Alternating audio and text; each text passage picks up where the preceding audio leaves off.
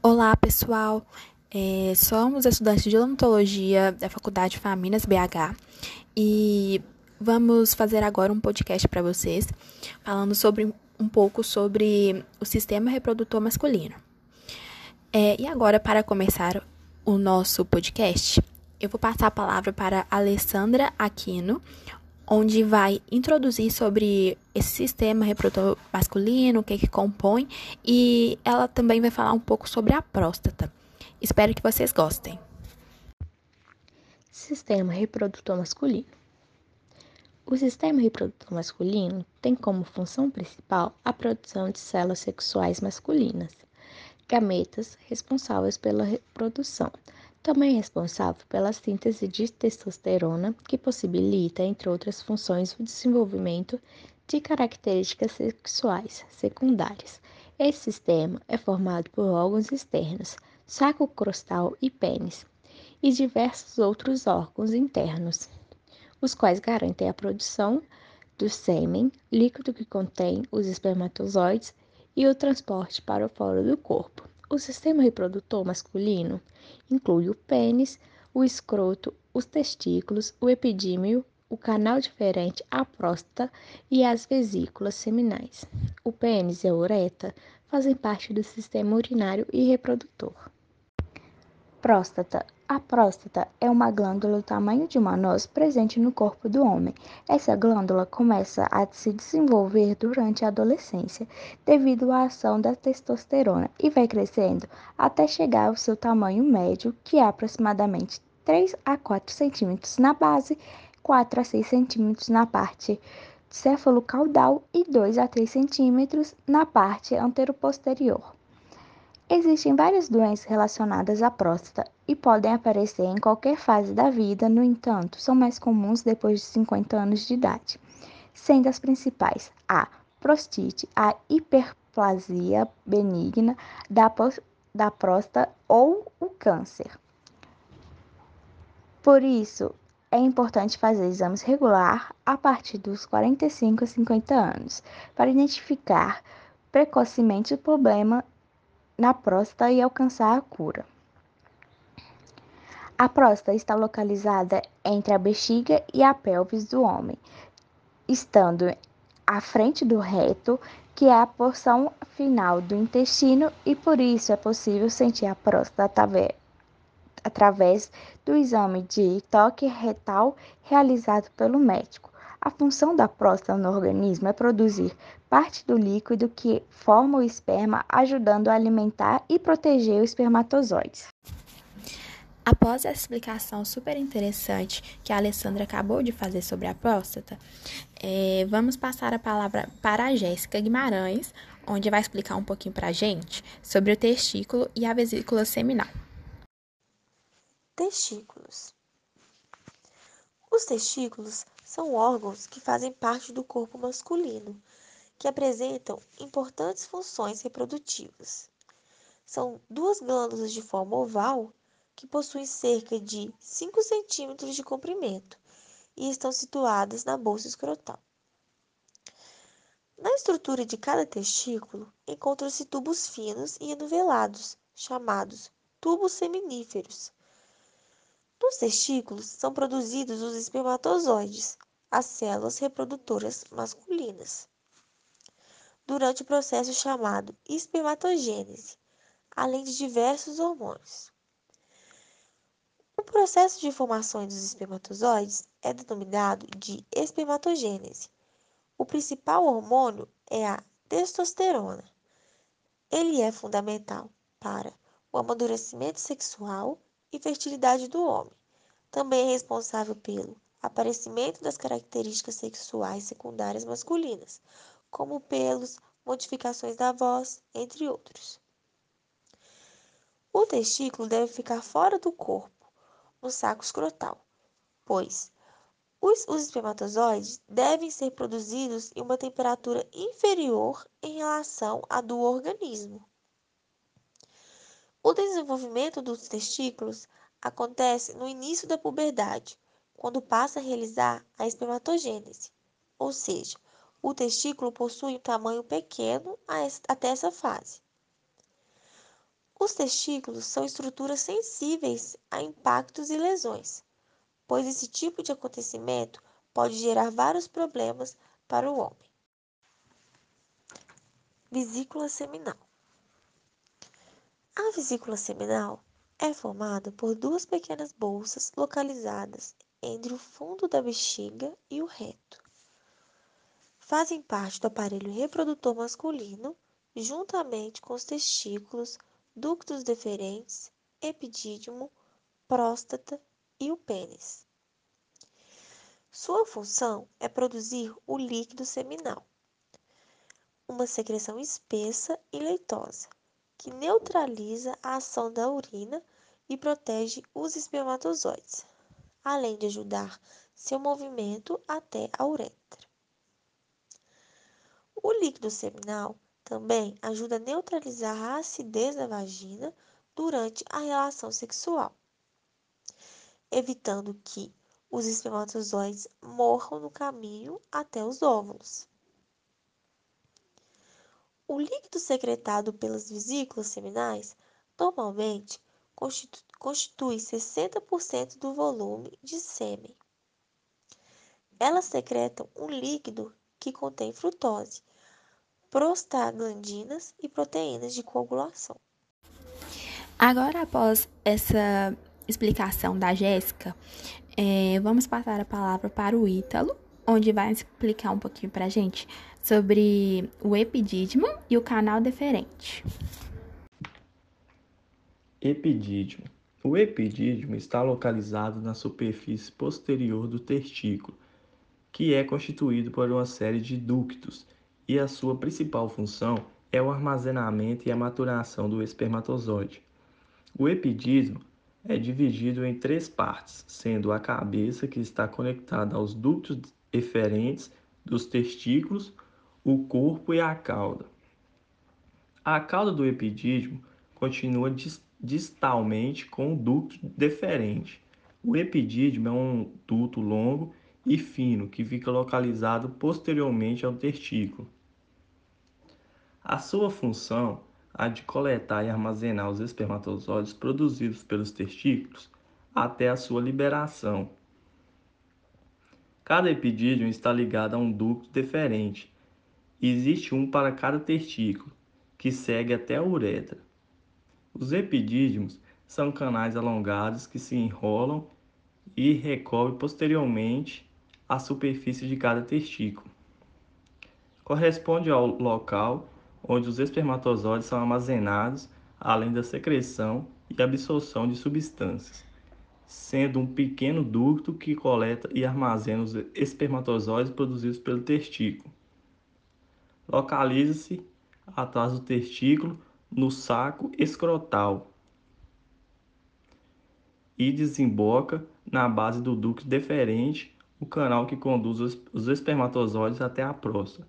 O epidídimo é tão longo como o testículo, em forma de ser achatado junto a um dos lados do testículo depois de ter sido armazenado no epidídimo. O esperma avança através dos canais deferentes até a próstata, onde se mistura com o sêmen originário das vesículas seminais, movendo-se pela próstata até a uretra durante a ejaculação. Os ductos deferentes ou canal deferentes é um canal que leva os espermatozoides para a uretra e sua exteriorização a partir do epidídimo, que é o local onde eles são armazenados por serem produzidos nos testículos. Representa uma continuação direta do epidídimo e o seu tamanho pode variar entre 30 e 40 centímetros.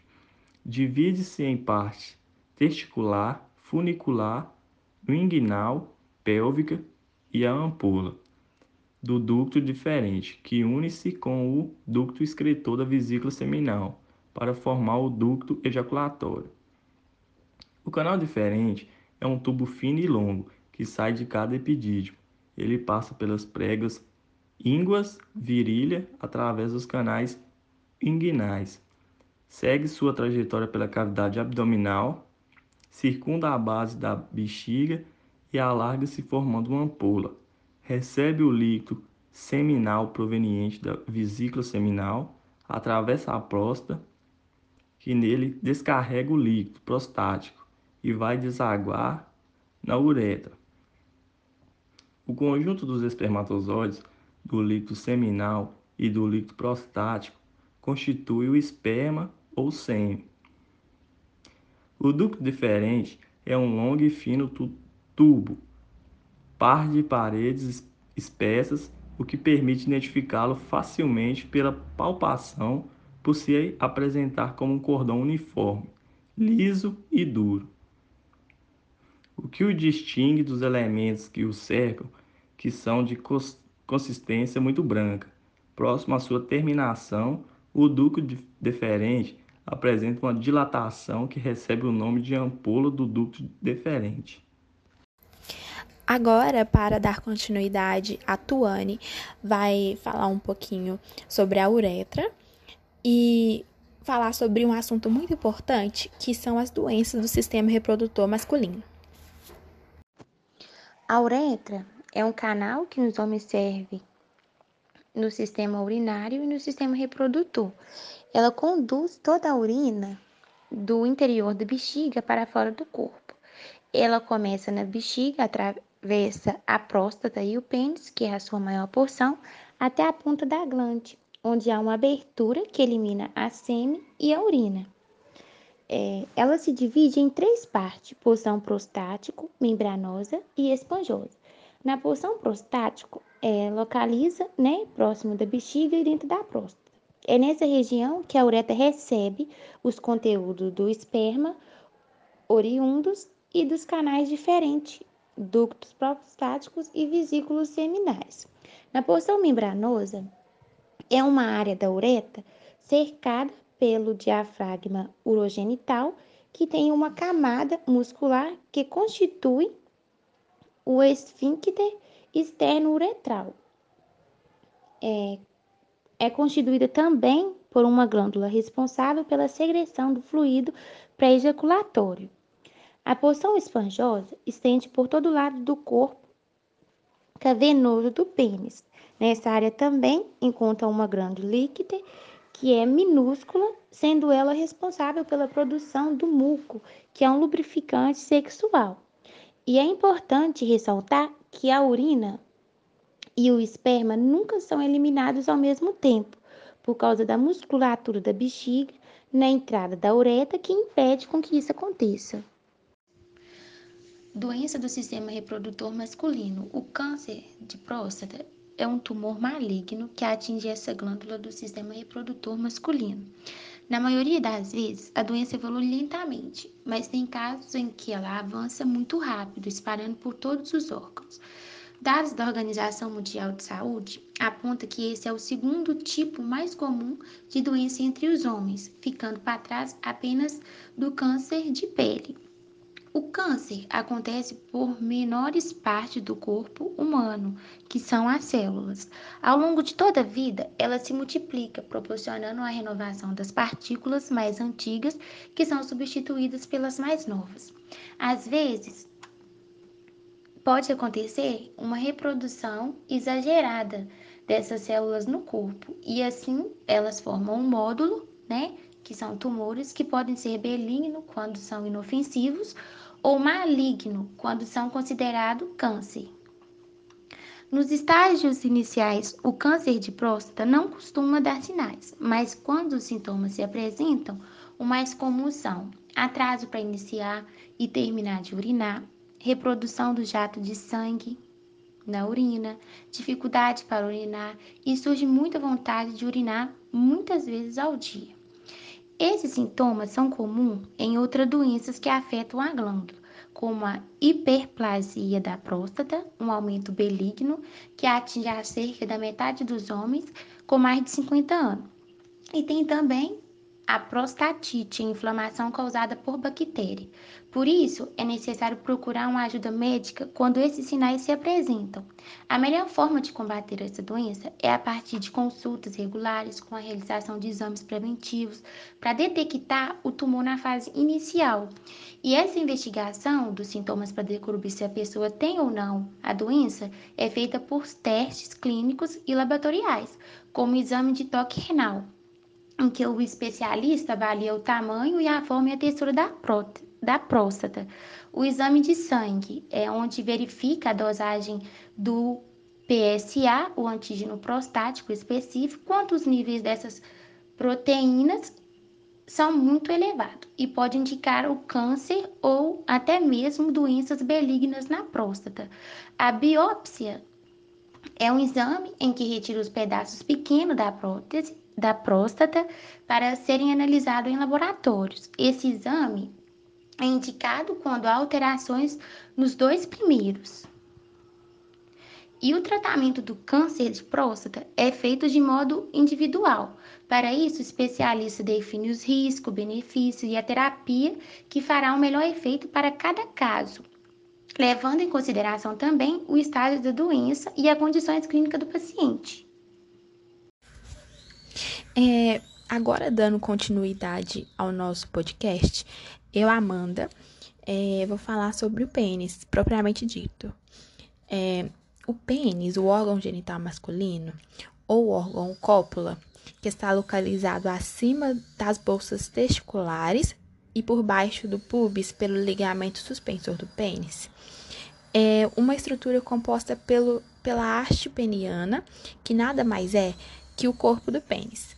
O prepúcio é a pele é, em excesso que serve para recobrir o pênis, e a glande, que nada mais é que a região dilatada mais terminal do pênis. Essa estrutura da glande, por sua vez, tem algumas outras partes que a compõem, como a região perimeatal, que é a região perto do meato uretral, que é onde sai a urina. Tem também a coroa da glande, que é a região é, que circunda a base da glande, e o freio ou flêmulo, que é a região que liga a glande ao prepúcio.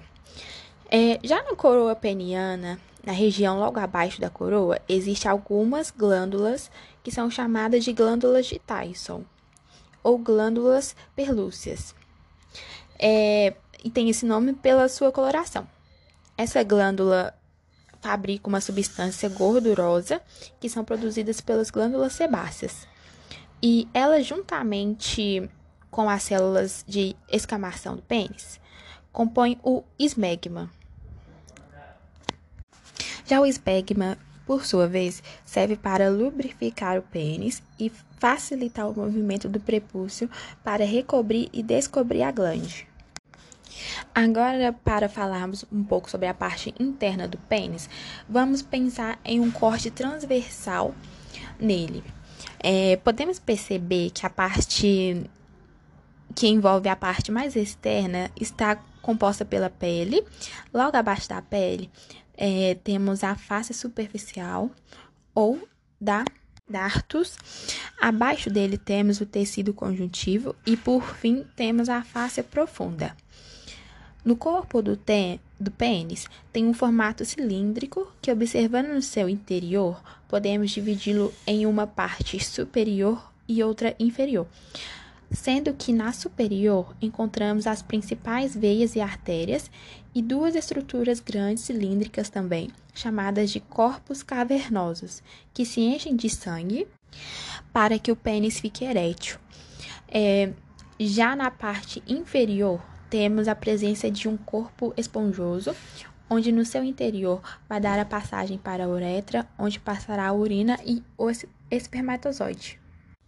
Voltando aos corpos cavernosos, que se encontram na parte superior do pênis, como vimos, é, eles se encontram fixados nas estruturas ósseas e, partindo daí, vão se juntando e formando as estruturas do pênis.